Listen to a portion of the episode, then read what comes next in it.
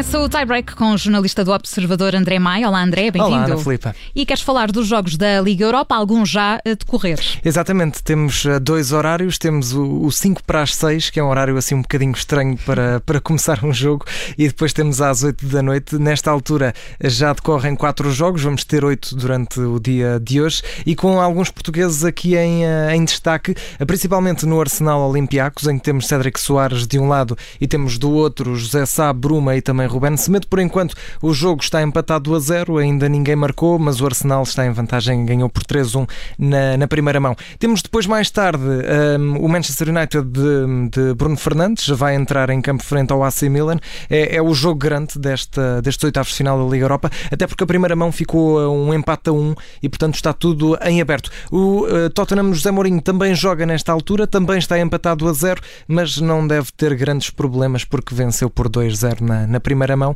Uh, são os jogos em destaque. Também destacava aqui o Ranger Slavia Praga. Foi um jogo com, uh, com muita intensidade na, na, primeira mão. Pode não parecer, deu um empate 1 a 1, portanto está tudo em aberto. E o Young Boys Ajax também é um, é um jogo que, que vale sempre a pena ver mais por causa do Ajax. A equipa holandesa provavelmente vai passar porque venceu por 3-0 na primeira mão. Portanto, são jogos da Liga Europa que vamos continuar a acompanhar. O número do dia é o 2. É o 2, dois casos de Covid-19 que tem o Sporting e que aparecem numa altura muito, uh, muito acesa no, no campeonato.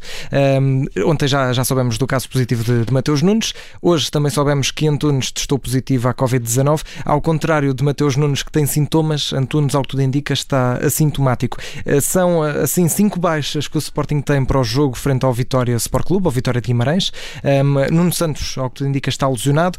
Uh, Coates e João Pereira estão os dois castigados. Coates porque recebeu o quinto amarelo João Pereira porque foi expulso no banco no último jogo e agora juntam-se Mateus Nunes e Antunes. Uh, não é que Mateus Nunes e Antunes sejam peças importantes na equipa do Sporting, têm sido uh, normalmente suplentes. Mateus Nunes um pouco mais importante e tem sido, aliás, um jogador que tem trazido um ímpeto muito grande à equipa do Sporting quando entra. Tem entrado quase sempre na, nas segundas partes, mas Nuno Santos e Coata já são uh, perdas importantes. Mais estas duas, uh, vamos ver como é que o Sporting vai reagir frente ao Vitória numa altura em que, como disse Rubén Amorim, todos os pontos são caros. Exatamente. E André Maia, vamos seguir para a memória do dia neste tie-break. Há 52 anos o Benfica Benfica era eliminado da Liga dos Campeões e o motivo? Foi uma moeda ao ar.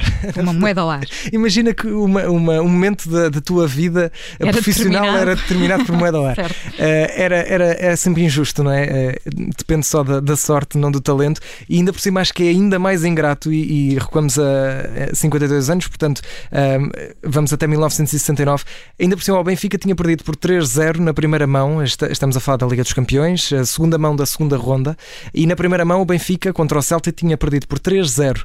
Na segunda mão, eh, no Estádio da Luz, venceu por 3-0, portanto conseguiu anular a vantagem da, da, equipa escocesa. E o último golo surgiu mesmo no último instante, e foi tanto no último instante que as crónicas da altura dizem que os, os jogadores do, do, Ranger, do Celtic até ficaram a, eh, com protestos porque diziam que o golo do Benfica tinha surgido depois do apito final do árbitro. Portanto, foi mesmo no último segundo do jogo.